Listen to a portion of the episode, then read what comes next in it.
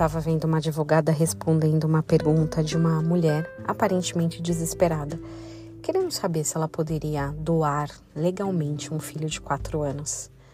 Por mais que o nosso primeiro intento é olhar uma coisa dessa e julgar, perguntando como é que uma mãe faz isso, como uma, isso passa na cabeça de uma mãe, também vem no nosso coração uma pergunta: meu Deus, que desespero essa pessoa está passando? Qual é a situação dela? Como ela chegou até aqui? Pensar em doar um filho, em deixar uma pessoa que veio de você, não é uma decisão fácil.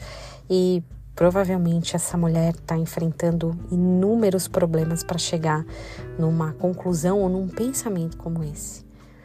É justamente por situações como essa que a Bíblia nos prepara para os ainda que. Existe essa situação na sua vida? Na minha já existiu, é claro, não relacionada a abandono, mas ainda que algumas coisas se transbordem, não deem certo, se transformem, que as coisas pareçam estar dando tudo errado, ainda que isso aconteça, o Senhor está ao nosso lado. Ainda que pai e mãe abandone. Salmo 46, ele é bem pertinente porque ele fala aos nossos corações exatamente isso. Ele é a base da estabilidade. Deus é o nosso refúgio e fortaleza, é o socorro bem presente nas tribulações.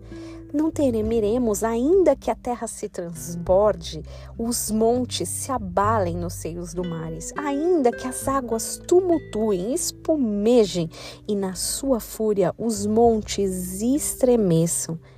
Deus é o nosso refúgio, o Senhor dos exércitos está conosco.